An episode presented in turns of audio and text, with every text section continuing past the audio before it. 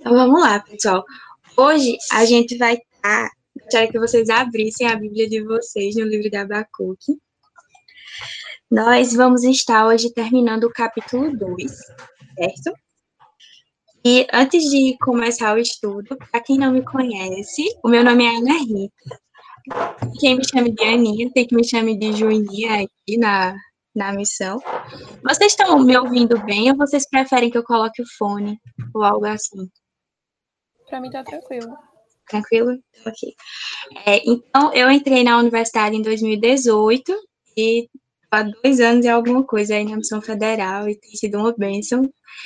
Todos vocês são bênção na minha vida. E vamos lá, vocês já abriram aí a Abacuque. Antes de iniciar o estudo, vamos só recapitular o que, é que aconteceu aqui no livro por enquanto, né? É, o profeta, ele inicia do verso 1 ao verso 4, mostrando uma preocupação de que a justiça de Deus fosse é, feita em relação ao, aos pecados de Judá, certo? Então, ele apresenta esse pedido, olha, Senhor, é, esta causa a lei se afrouxa, a justiça nunca se manifesta, então manifesta a tua justiça pelos pecados de Judá, do meu povo. E aí, do verso 5 ao verso 11, Deus responde dizendo, claro, eu vou trazer é, essa justiça, essa, essa, esse castigo. Mas aí ele fala que vai suscitar um povo, que é o povo caldeu, que é o povo é, babilônico também. E aí, do verso 12 ao verso 17, eu estou indo rapidamente, porque a gente tem muita coisa para tratar hoje. Do verso 12 ao verso 17, Abacuque mais uma vez apresenta algumas causas diante de Deus. Ele coloca ao Senhor, mas tu és tão santo, tu és tão puro, como é que o Senhor levanta esse povo que é mais amargo, que é mais injusto, que é mais ímpio, a é, condenar, para castigar um povo que é mais justo que ele. Então, ele apresenta essa, esse questionamento diante de Deus. E no capítulo 2, é o capítulo que a gente vai terminar hoje, ele se inicia no verso primeiro com Abacuque, depois de fazer seus questionamentos, ele se coloca a ouvir a resposta do Senhor. E foi o estudo que Margarete trouxe na semana passada, nos levou a refletir sobre essa atitude de Abacuque. Ele se põe a escutar a resposta do Senhor. E no verso 2 e 3, Deus ele inicia a sua resposta dando convicção do seu cumprimento até diz, olha, coloque em tábuas que até quem esteja correndo possa ler, porque isso de fato irá se cumprir. E o último verso foi: Eis o soberbo, sua alma não é reta nele, mas o justo viverá pela fé. Acho que é, é um versículo bastante conhecido do livro de Abacuque, porque ele é citado né, no Novo Testamento por duas vezes, tanto por Paulo quanto na carta aos Hebreus. Então, é nesse contexto de resposta do Senhor a Abacuque, vem o estudo de hoje, certo? E nós iremos observar que do verso 6 ao verso 20, o texto ele tem uma estrutura muito é, específica, ele tem uma estrutura que aí está muito, muito caracterizada, a gente vai perceber. É, do verso 6 ao verso 20, existem cinco estrofes, e cada estrofe é de três versos. E se você passar o olho aí rapidamente, em cada estrofe vai ter uma palavrinha, ai, ai daquele, ai daquele. E se trata de um oráculo negativo, de uma profecia negativa, uma profecia de ira. Certo? Então, nessa profecia, nessa resposta de Deus, Deus irá tratar é, da condenação do povo caldeu, do povo babilônico, e também vai mostrar os pecados daquele povo. Mostrar como ele irá agir, como ele irá castigar esses pecados, certo? Hoje a gente vai ver em cada área uma verdade geral. E, é, e vocês vão observar que o pecado ele parece vantajoso, mas ele tem uma colheita desastrosa. A gente vai estar lembrando essa verdade em todos esses ais, em todas essas cinco estrofes. O pecado ele parece vantajoso para os caldeus, para os babilônicos, para quem estava dominando o mundo na época, era vantajoso, mas não se engane, ele tem uma colheita desastrosa. Da mesma forma conosco. Você olha para um ímpio que está aí prosperando, não se engane, certo? Não é, deixa o seu coração amargurado por causa disso, porque o pecado ele tem uma colheita desastrosa. Então, a gente vai observar esses ais, que são oráculos negativos, então são, é, é, são palavrinhas que vão trazer, vão indicar juízo aos.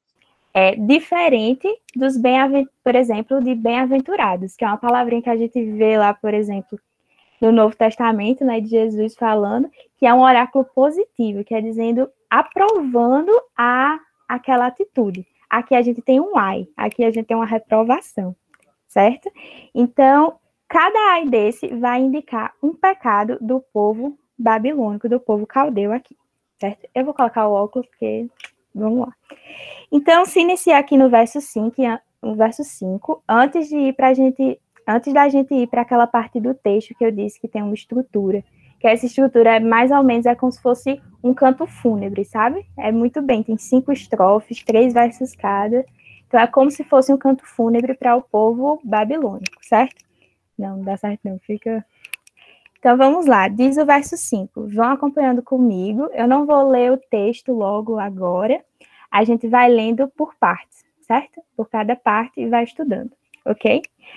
Então, verso 5: Assim como o vinho é enganoso, tão pouco permanece o arrogante, cuja gananciosa boca se escancara como sepulcro e é como a morte, que não se farta. Ele ajunta para si todas as nações e congrega todos os povos. Então, aqui a gente tem a apresentação desse povo, assim, a gente vai observar melhor os pecados deles no, na, em cada ai que a gente vai olhar. Mas aqui a gente já tem uma demonstração de quem é esse povo caldeu. E Deus ele inicia dizendo assim como o vinho é enganoso, não de forma assim, não é uma coincidência. Ele cita aqui o vinho porque o povo babilônico era um povo extremamente dado ao vinho, extremamente dado aos prazeres. A gente vai ver na continuidade aqui, mas se a gente lembrar da história de Belsazar, lá em Daniel 5, que é quando tem é, é escrito na lousa, não sei se vocês lembram da história, é escrito na lousa palavras de, de profecia contra Belsazar, como é que ele está? O que é que ele está fazendo? Ele está fazendo um banquete, ele está se embriagando, ele está com vinho, com concubinas. Então era algo muito, era algo muito normal para o povo babilônico. E não é por acaso que Deus utiliza essa é, comparação. Assim como o vinho é enganoso, tão pouco permanece o arrogante. O povo de o povo babilônico era um povo insolente, um povo arrogante, que a gente vai observar, e ele era ganancioso, certo? Ele nunca se fartava. E é algo que a gente pode observar muito no coração do ímpio, sabe? É um coração que nunca se farta. E muitas vezes a gente vai observar em cada A, em cada estrofe, é, a gente vai comparar a felicidade do ímpio com a felicidade do justo. A gente vai comparar a conduta do ímpio com a conduta do, do justo, certo? E a gente já pode observar que a conduta do ímpio é, é uma conduta que nunca está satisfeita, ele sempre está procurando mais, certo? E o pecado dele é o próprio castigo, porque ele vai conquistando, mas ele está insatisfeito, e ele vai conquistando, mas ele está insatisfeito, certo? E aí lembra que tem lá em Eclesiastes, no capítulo 5, verso 10, diz: Quem ama o dinheiro jamais dele se farta, e quem ama a abundância nunca se farta da renda. Também isso é vaidade. Então, quem tem a sua satisfação no dinheiro, ele nunca está satisfeito. Eu acho que vocês conseguem muito bem observar isso no, no nosso mundo atual, no nosso dia a dia.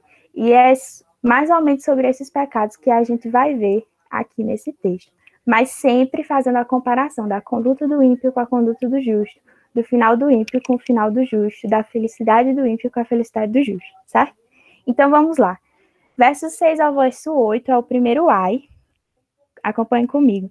Não levantaram, pois, todos estes contra ele um provérbio, um dito zombador, virão.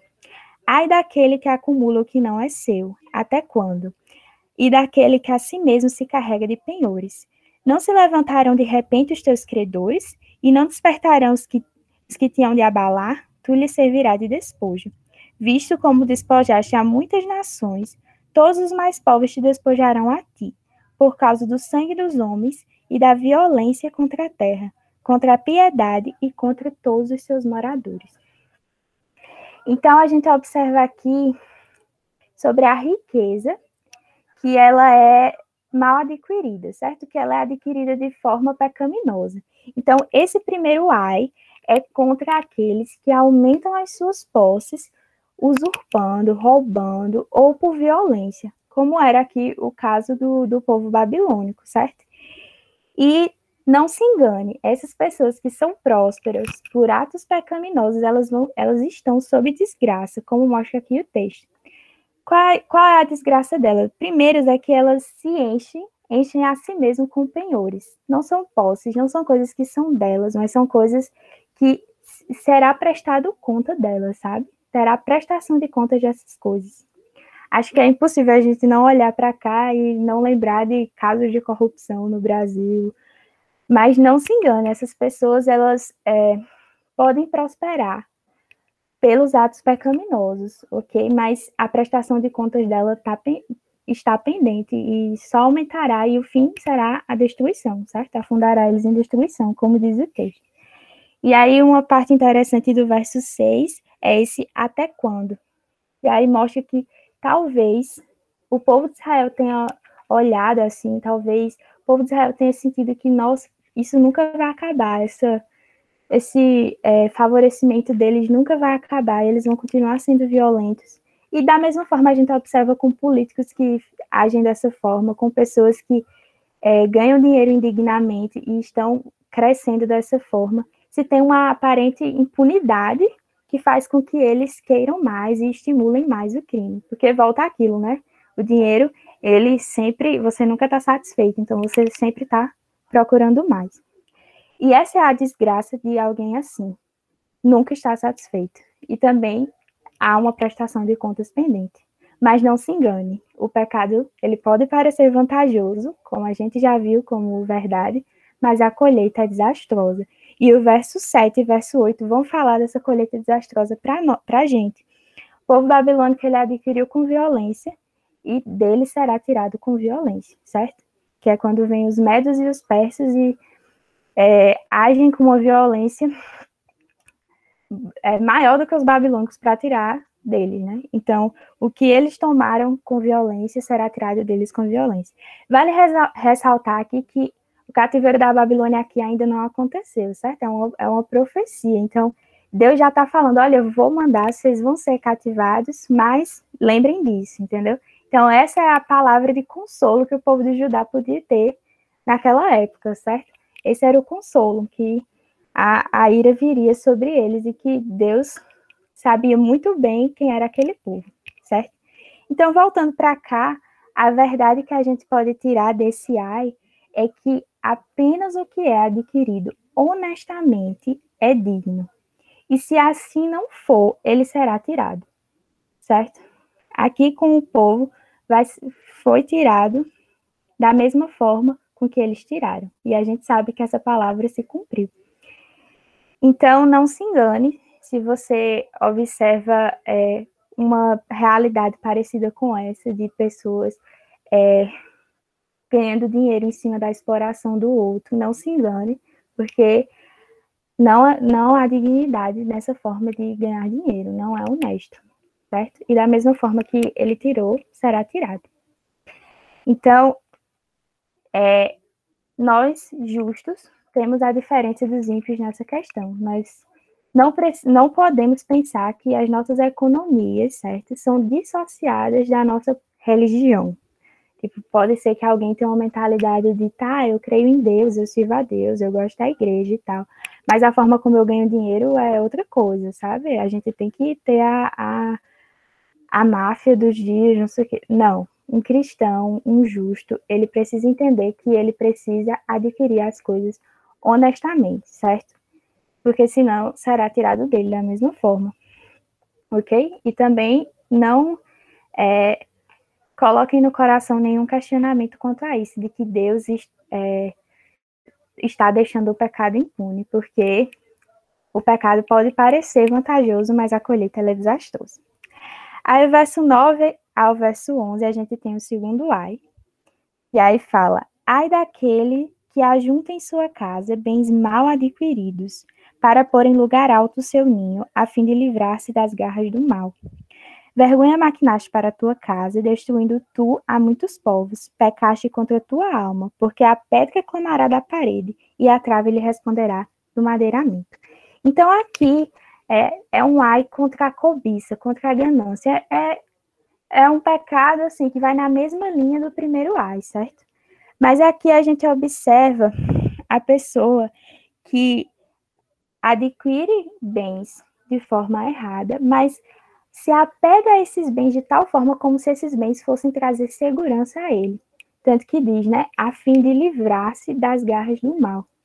Então, esse ai aqui é contra a pessoa que acha que a riqueza tem o poder de trazer uma honra tal que vai livrar ela do mal, certo? E o que é que visam? O que é que é, esse pessoal visava aqui? Visava elevar a família dele, a dignidade da família dele, e colocar a família fora do alcance de todo o mal. Talvez a gente aqui esteja olhando no contexto, mas isso é algo muito atual. A gente pode conhecer pessoas que acham que dinheiro vão livrar a sua família, as pessoas ao seu redor do mal, ok?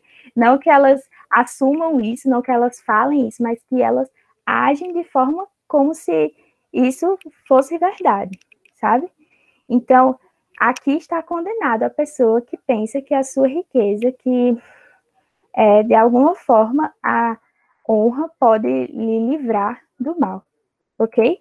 E lembre, você pode até perceber que algumas vezes o dinheiro lhe livra de algumas calamidades que, que iam acontecer na sua vida, mas pelo fato de você ser, ter dinheiro, você resolveu.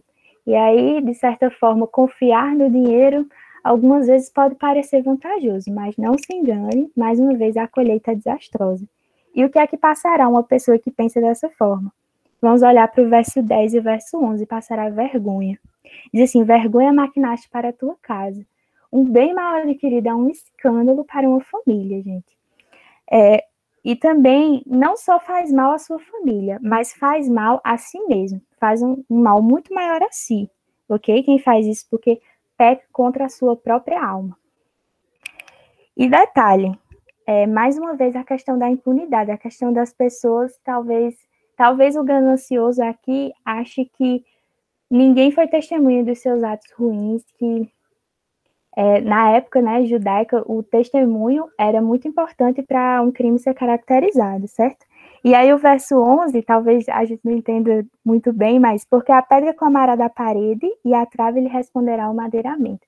É como se fosse, se não tiver nenhuma testemunha para o seu crime, ou, ou você acha que saiu por cima ou impune, saiba que a sua riqueza, o bem que você é, mal adquiriu, será a sua própria ruína.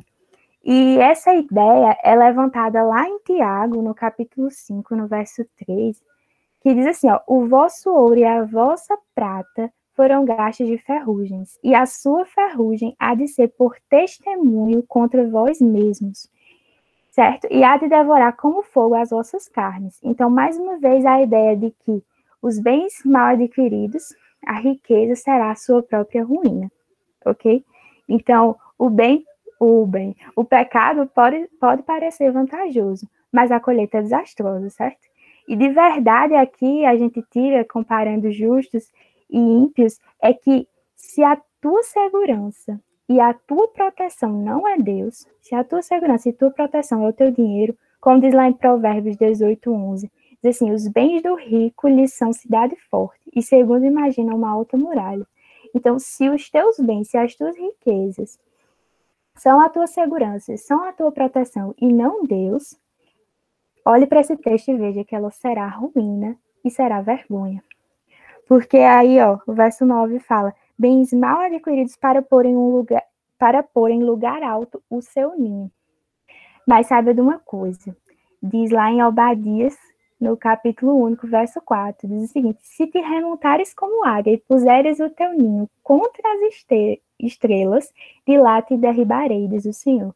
Então, é, não há lugar que você possa chegar com dinheiro de onde Deus não possa te derrubar, certo? Então, Deus precisa ser a sua segurança e a sua proteção, ok?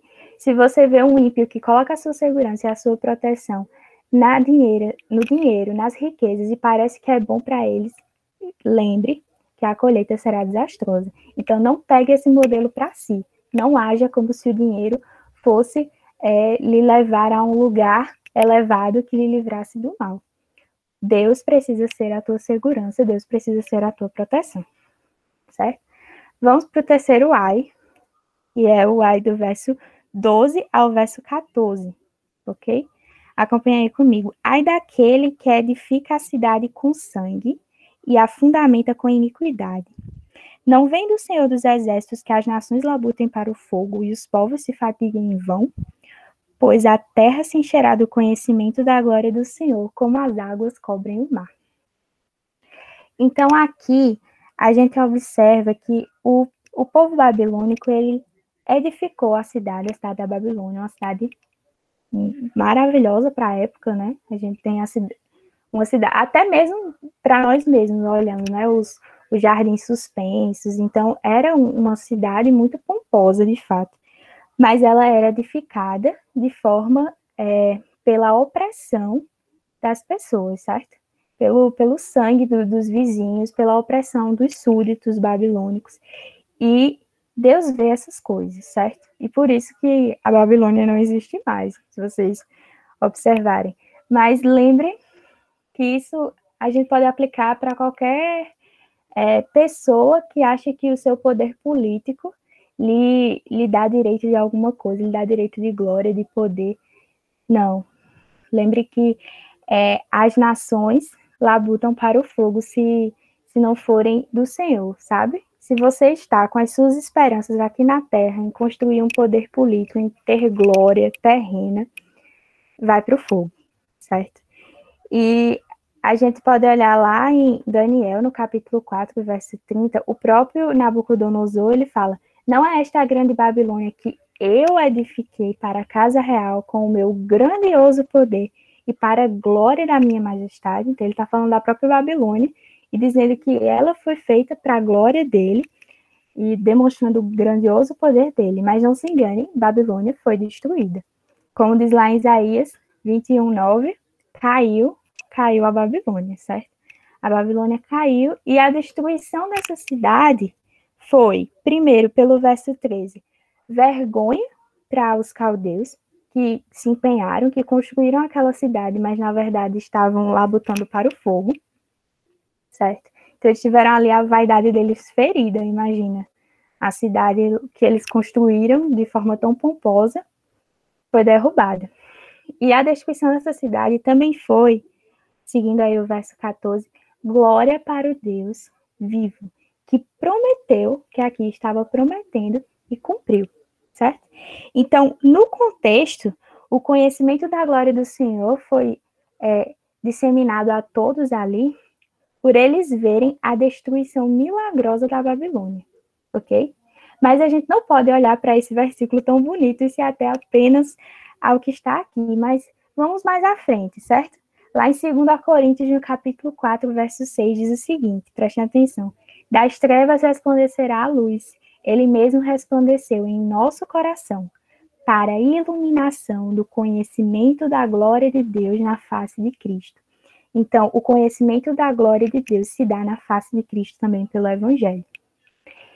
E não só, não só fica até aí, mas nós sabemos que um dia o dia virá em que nós teremos o conhecimento pleno da glória de Deus.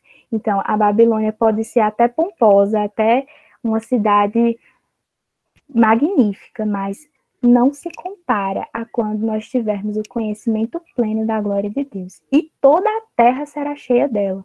Toda a terra será cheia desse conhecimento, ok? E todos irão atestar disso dobrando seus joelhos, certo? Então, que isso seja consolo, conforto para o nosso coração e que isso seja o motivo, seja o ar que a gente respire, certo? Então a gente tira uma verdade aqui. O poder político, ele é efêmero. Nabucodonosor aqui estava se sentindo, acho que estava se achando, gente, eu comecei assim, fui dominando, criei uma cidade como a Babilônia, nossa. Mas lembra, o poder político ele é efêmero. O pecado pode parecer vantajoso, mas a colheita dele é desastrosa.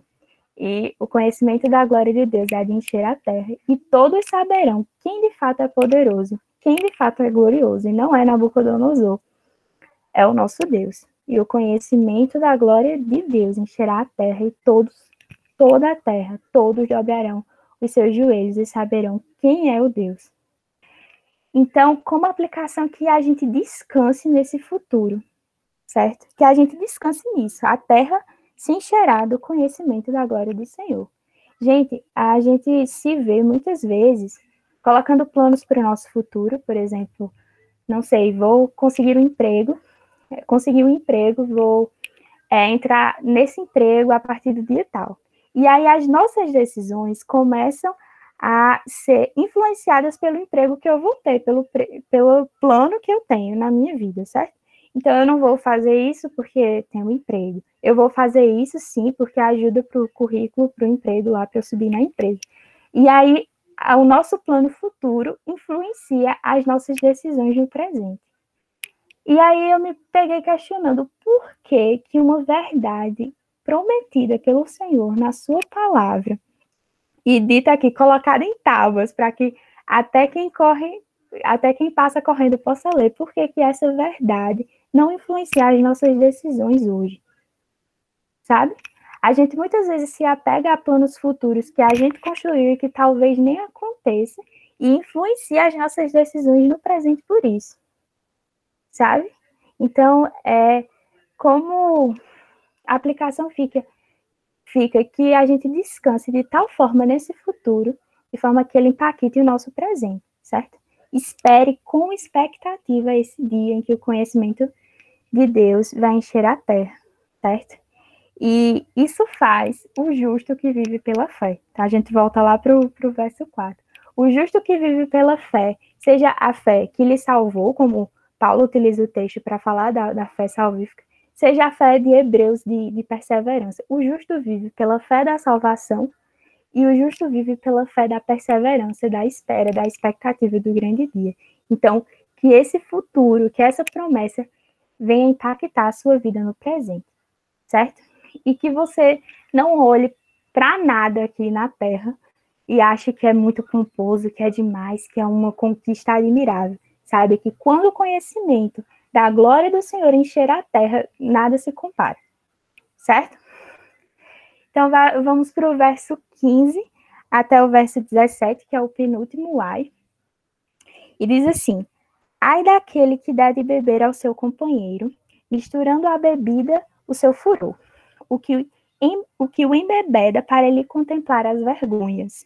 Serás farto de opróbrio em vez de honra. Bebe tu também e exibe a tua incircuncisão. Chegará a tua vez de tomares o cálice da mão direita do Senhor. A ignomínia cairá sobre a tua glória, porque a violência contra o, Lí o Líbano te cobrirá, e a destruição que fizeste os animais ferozes te assombrará por causa do sangue dos homens e da violência contra a terra, contra a cidade e contra todos os seus moradores. Então, aqui a gente tem um ai contra os indignos, um ai contra aqueles que desejam mal ao próximo, que de alguma forma têm honra na desonra do outro. E não nos enganemos, isso é algo da carne, é algo que nós, em nossa natureza, temos no nosso coração. Talvez aqui esteja demonstrado de uma forma horrorosa, de uma forma que, nossa, nunca isso aconteceria, mas isso era uma realidade para o povo babilônico e é uma realidade para a carne, para o pecado humano, certo? Então, é, as pessoas que querem o mal das outras pessoas, que influenciam para o mal, que são indignas e impuras a este ponto, elas permanecem condenadas, certo? E esse texto vai mostrar da sentença, vai mostrar a sentença disso. Então, que mais uma vez a gente não se engane, o pecado ele pode parecer vantajoso, já que essas pessoas têm honra, têm, têm felicidade na desonra dos outros. Mas a colheita é desastrosa. E é uma colheita extremamente desastrosa. E a gente observa que você quer embriagar, então o copo da mão direita do Senhor será derramado sobre você. E se a gente olhar lá em Jeremias, capítulo 25, é, é falado sobre esse copo da mão direita do Senhor e diz o que é, qual é o teor, o que é que tem naquele copo, certo? e é o copo da ira, do furor de Deus. Lá em Jeremias 25 vai ser listadas, vão ser listadas é, nações que iriam beber desse copo. A Babilônia está lá listada, certo? Então, você quer embriagar? Você vai tomar da ira, do furor de Deus. E isso também é citado lá na Babilônia do Novo Testamento, em Apocalipse, no capítulo 18, que dava às nações é, o cálice da prostituição. Então, você quer embriagar, então você beberá do cálice da ira, do, do furor de Deus. E tem mais da sentença, certo? Você quer envergonhar o seu irmão, você quer é, trazer desonra ao seu irmão, você será desprezado, toda a sua honra será vergonha, a violência o cobrirá e a destruição que você causou vai lhe assombrar. Então, é, a gente pode tirar uma verdade aqui de, de justos, entre justos e, e ímpios, é que o prazer na desonra do outro, ela será vingada por Deus, como a gente pode observar. O Senhor vingará aquele que tem prazer na desonra do outro. Mas o amor ao próximo, gente, é fruto do conhecimento de Deus, como está lá em 1 João 4,8, né?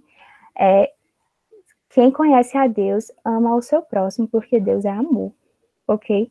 Então, essa é a diferença entre o, o ímpio, essa é a diferença entre o ímpio e o justo. E essas são as colheitas deles dois, certo? Um será vingado por Deus. O outro conhece a Deus e conhece o amor de Deus e será salvo por esse amor, certo? Então, que a gente em nenhum momento olhe para os prazeres desse mundo e ache que de alguma forma é prazeroso. Não, que a gente olhe a longo prazo e que a gente veja o quanto que é desastroso. E aí que a gente aplique em nós é, o considerar o outro superior a nós, sabe? O servir, o serviço que Cristo nos ensinou, o olhar para o outro e querer a honra dele, a felicidade dele. Porque muitas vezes isso pode atentar nós que somos que somos crentes, que cremos em Deus, que lemos a palavra, mas talvez você algumas vezes olhe para o seu irmão e não queira que ele é, vá além de você nas conquistas dele, ou que você não de alguma forma tem uma ponta de inveja ali. Tire isso do seu viver e você considere o outro superior a você, que isso, porque isso demonstra o amor ao próximo, demonstra que você conhece a Deus. Certo? E aí dos versos 18, do verso 18 ao verso 20, nós temos o último ai, que é um ai contra os idólatras certo? A idolatria era muito, muito profunda na Babilônia, muito profunda no povo caldeu, e diz o seguinte, no verso 18, que aproveita o ídolo, visto que o artífice o esculpiu, e a imagem de fundição, mestre de mentiras, para que o artífice confie na obra, fazendo ídolos mudos. Ai daquele que diz a madeira acorda, e a pedra muda desperta. Pode o ídolo ensinar? Eis que está coberto de ouro e de prata, mas no seu interior não há fôlego nenhum. O Senhor, porém, está no seu santo templo, cale-se diante dele toda a terra. Então, os caldeus, eles gostavam bastante de ídolos, tinham um para cada gosto, um de cada jeito. E o texto vai atestar para a gente que eles oravam a esses ídolos, certo? Que eles se consultavam com eles, como se eles pudessem falar alguma coisa. E é, talvez a gente olhe para cá e pense, nossa, mas que ignorância. Sendo que idolatria é toda vez que a gente adora a criatura em vez do Criador. E toda vez que a gente dá valor a alguma coisa mais do que a Deus, certo? Então pode ser o dinheiro, pode ser o conhecimento, pode ser uma conquista. É, você pode não idolatrar da forma como os babilônicos faziam, mas analise as suas prioridades, analise o que é que você tem colocado acima de quê e veja se é Deus o seu principal, o seu, seu fôlego, quem, quem lhe motiva, sabe? Mas vamos olhar para a idolatria e ver o quanto que ela é enganosa, né? Como a gente pode, como a raça humana pode simplesmente atribuir divindade a uma coisa que ela mesma construiu. É, é, é sem o mínimo de sentido. É tentar pegar Deus o Deus fini, pegar um Deus e tratar ele como se ele fosse finito, como se ele fosse visível, como se ele fosse dependente de nós de alguma forma. Então, não preciso nem dizer o quanto que o povo de Deus, ele é agraciado por ter o seu Deus e crer no Deus verdadeiro, sabe? Porque a rocha, a pedra que eles usam para construir o seu ídolo, eles que têm que construir. Mas a nossa rocha é, nos proporcionou um caminho até Deus que nós não inventamos, certo? Nossa rocha que é Cristo. Deus, ele providenciou um caminho de nós até ele, certo? Não a gente que está providenciando um caminho, pegando uma rocha e esculpindo alguma coisa ter aqui um ídolo, não. Então, como é gracioso a gente ter o próprio Deus, a gente é, ser servo do Deus vivo, sabe? Aqui no contexto, os caldeus babilônicos, eles destroem, eles chegam e destroem a Jerusalém, destroem o templo. Mas o povo de Judá precisava lembrar de uma coisa. Deus, ele está no seu santo templo, acima de, de, de qualquer furor que os babilônicos pudessem empreender, de qualquer violência que eles pudessem empreender, certo? Então, é, a verdade do, de Deus, o conhecer ao Deus verdadeiro, é assim, infinitamente melhor do que qualquer tipo de idolatria. Acho que isso aqui todo mundo vai conseguir visualizar. Então, é, o Senhor, porém, está no seu santo templo. Cale-se diante dele toda a terra. Então, haverá um dia em que Deus irá silenciar todos na sua presença, como a gente já viu, mas é dever do seu povo ver que Deus está no seu santo templo acima de toda essa situação. Então, a gente se colocando nessa situação que a gente está, uma situação complicada, uma situação difícil, que a gente não venha a sair do foco, mas que a gente venha lembrar o nosso Deus está no seu santo templo acima de todas essas coisas. Então, ele está numa posição de controle, ele está numa posição de soberania sobre essa situação e sobre nossa vida. Então, aquietai-vos, cale-se e saiba quem é o Deus, certo? Saiba quem é o nosso Deus, saiba que Deus é Deus e que ele é soberano e que ele está no controle de todas as coisas.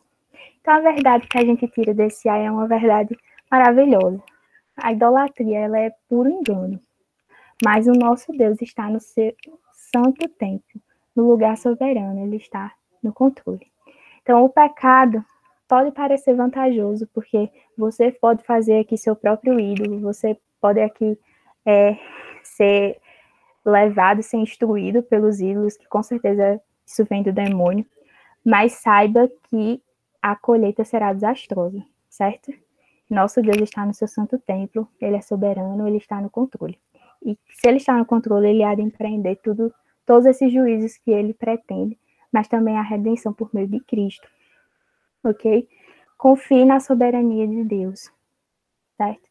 Isso fica de aplicação desse desse último ai. Confie na soberania de Deus, ele está no seu santo templo, ok?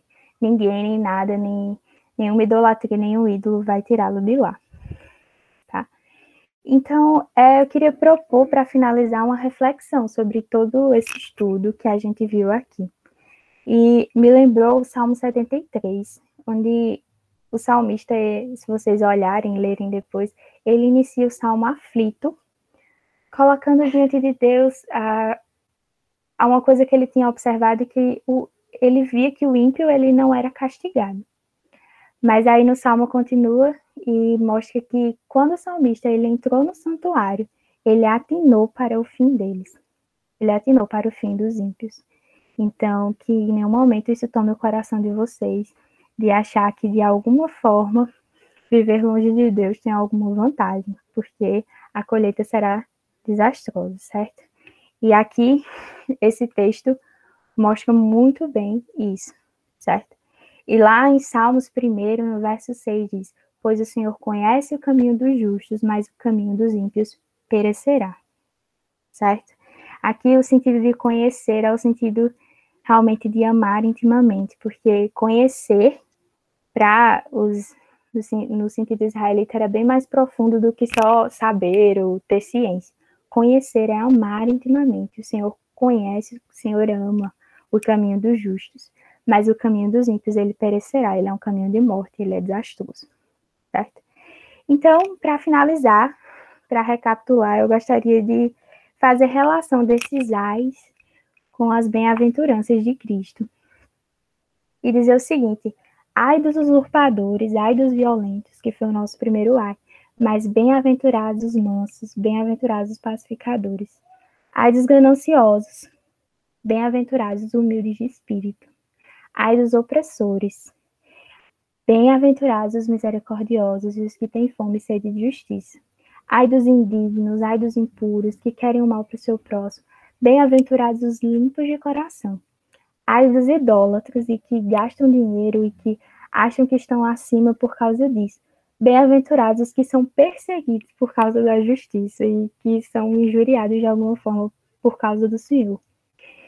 E por fim, ai daqueles que veem vantagem nos, nos pecados, sabe? Ai daquele que olham para os pecados e veem vantagem veem que estão lucrando, que estão ganhando, que a vida deles está boa. Bem-aventurados os que choram. Bem-aventurados os que choram por causa desses pecados e se arrependem. Então perceba que o padrão de felicidade do justo é completamente diferente do padrão de felicidade do ímpio. Enquanto que o ímpio, ele olha, ele depende das coisas ao seu redor, então ele precisa conquistar isso. Então, isso precisa estar bem para que ele esteja bem, para que a felicidade dele esteja completa. E aí ele não consegue, ele vai, ele vai. A felicidade do justo é uma felicidade que vem de Deus, é uma felicidade que está nele, que independe da situação que ele passa. Entende? Então, se você está sofrendo nessa situação, se você enfrentar sofrimento de alguma forma, ou se você vê que um ímpio está muito melhor que você, lembre de uma coisa, que Deus interessa muito mais a Deus a nossa santificação, interessa muito mais a Deus que a gente desenvolva a justiça dele e esteja cada dia mais parecida com ele para a glória dele, sabe? Isso importa muito mais do que você ser poupado de algum sofrimento. Olhe para a Bíblia e veja até aqui, ó. É, o povo de Israel estava sendo castigado pelo povo ímpio, pelo povo cheio de pecado, certo? Porque importava mais a Deus que o seu povo aprendesse do que é, que ele fosse poupado de, de, de tristezas, de momentos ruins. Da mesma forma, a gente pode olhar, por exemplo, para José. José, uma, uma pessoa justa, mas que foi alvo do pecado dos seus irmãos, certo? E é, ele foi vendido como escravo e poderia parecer para ele, nossa, como assim? Os meus irmãos intentaram mal contra mim, que sou justo, que sou crente em Deus, e deu certo? Como assim? Importa muito mais a Deus a santidade, a justiça, o crescer de José, certo? Naquele momento do que poupar ele de sofrimento. Então, acredito que José aprendeu muito mais, enfrentando, é, sendo diligente em situações de cadeia, fugindo de pecado e é, aprendendo de fato, sabe? Então, veja o agir de Deus na sua vida e saiba que a sua felicidade não é que nem a felicidade dos ímpios e nunca esqueça, o pecado ele pode parecer vantajoso, mas a colheita é desastrosa, certo? Nosso Deus tem a soberania, e eu acredito que foi essa visão de graça de Deus, né, que o justo viverá pela fé, de glória de Deus, de que um dia o conhecimento da glória do Senhor encherá a terra, e de soberania de Deus, de que Ele está no seu santo templo. Acredito que foi essa visão de Deus que levou Abacuque da preocupação até o louvor a Deus, que é o que a gente vai ver no capítulo 3 com Jordão. Certo? Então, que essa visão da graça, da glória e da soberania de Deus sejam constantes nas nossas vidas e que a gente saiba o caminho do justo, o caminho do ímpio, o fim do justo, o fim do ímpio. E uma coisa muito importante, nós temos o consolo da palavra de Deus, certo? Coisa que o ímpio não tem. O ímpio, ele não, não sabe se no final vai dar tudo certo. A gente sabe que no final vai dar tudo certo. Então é isso, pessoal. Gostaria então de orar encerrando esse estudo. Espero que tenha sido proveitoso e que Deus tenha aplicado ele nos seus corações. Oremos. Senhor Deus, amado Pai, nós te glorificamos porque o Senhor nos tem feito aprender da tua palavra, porque o Senhor, Pai, dá meios de, mesmo nessa situação, nós estarmos aqui, estudando, aprendendo dos teus caminhos, Pai. É glorioso, Pai, saber do consolo, Pai, que nós temos em Ti, do conforto que nós podemos ter, do tanto que nós podemos confiar no Senhor. O Senhor não, não se engana, Pai. O Senhor conhece o justo, o Senhor conhece o ímpio, e o Senhor, Pai, não muda, não há sombra de variação em Ti, Pai. Que essa palavra venha estar no nosso coração, Pai. Que nós venhamos confiar, saber da tua soberania, saber da tua graça, saber que a tua glória é incomparável com qualquer coisa que a gente venha ver aqui nessa terra, Pai. E que, em nome de Jesus, nós venhamos crescer em santidade e olhar para as situações difíceis, olhar para as situações de sofrimento e procurar o teu aprendizado, procurar o que é que o Senhor quer nos ensinar, Pai.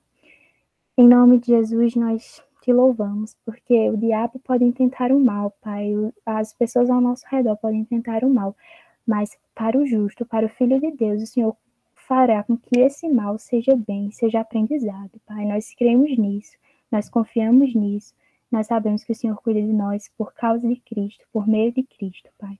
Então é assim que nós te glorificamos em nome dele. Amém.